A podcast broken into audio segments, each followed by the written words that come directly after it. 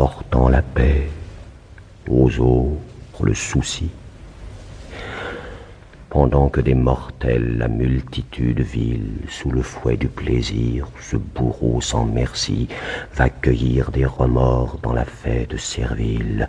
Ma douleur, donne-moi la main, viens par ici, loin d'eux. Vois se pencher les défuntes années sur les balcons du ciel, en robe surannée, surgir du fond des eaux le regret souriant, le soleil moribond s'endormir sous une arche, et comme un long linceul traînant à l'orient, ma chair, entends la douce nuit qui marche. Le crépuscule du matin. La Diane chantait dans les cours des casernes, et le vent du matin soufflait sur les lanternes.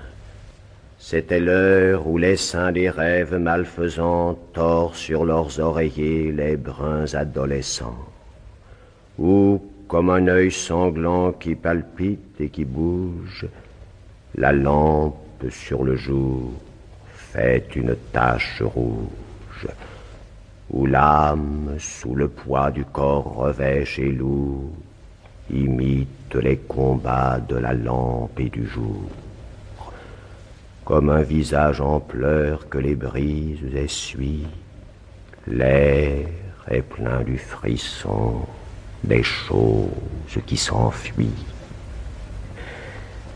et l'homme est là d'écrire, et la femme d'aimer. Les maisons, çà et là, commençaient à fumer. Les femmes de plaisir, la paupière livide, bouche ouverte, dormaient de leur sommeil stupide. Les pauvresses, traînant leurs seins maigres et froids, soufflaient sur leurs tisons et soufflaient sur leurs doigts.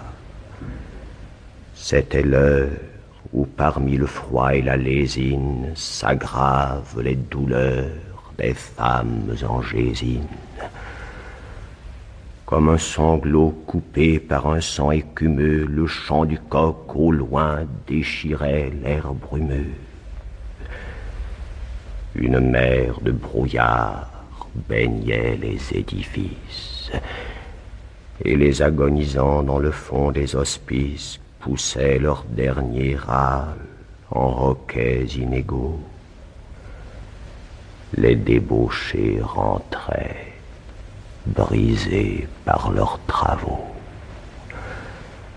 L'aurore grelottante en robe rose et verte s'avançait lentement sur la Seine déserte.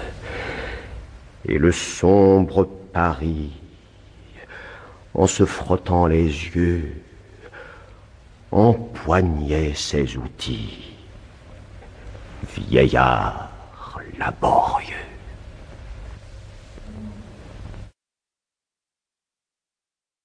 Poème en prose de Baudelaire.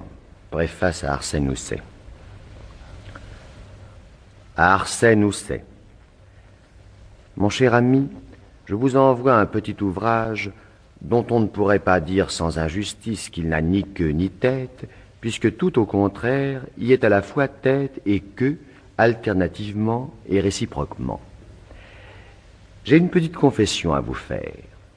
C'est en feuilletant pour la vingtième fois au moins le fameux Gaspard de la nuit d'Alosius Bertrand que l'idée m'est venue de tenter quelque chose d'analogue et d'appliquer à la description de la vie moderne, ou plutôt d'une vie moderne et plus abstraite, le procédé qu'il avait appliqué à la peinture de la vie ancienne, si étrangement pittoresque. Quel est celui de nous qui n'a pas dans ses jours d'ambition rêvé le miracle d'une prose poétique, musicale sans rythme et sans rime, assez souple et assez heurtée pour s'adapter au mouvement lyrique de l'âme, aux ondulations de la rêverie, aux soubresauts de la...